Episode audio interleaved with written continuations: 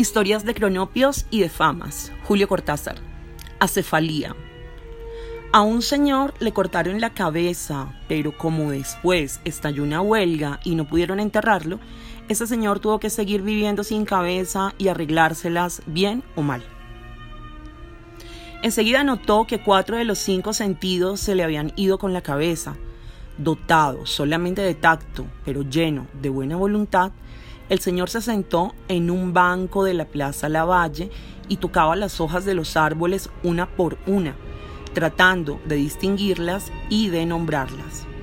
Así, al cabo de varios días, pudo tener la certeza de que había juntado sobre sus rodillas una hoja de eucalipto, una de plátano, una de magnolia, foscata y una piedrita verde.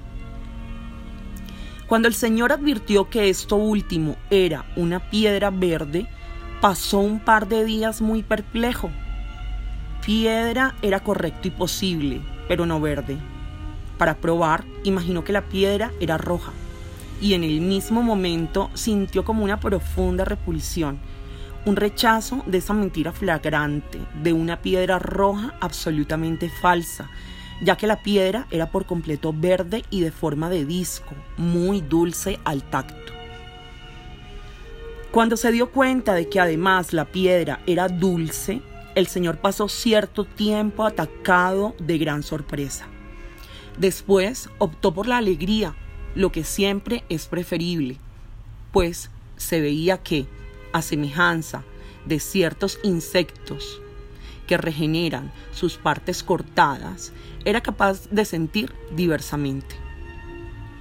Estimulado por el hecho, abandonó el banco de la plaza y bajó por la calle Libertad hasta la Avenida de Mayo, donde, como es sabido, proliferan las frituras originadas en los restaurantes españoles.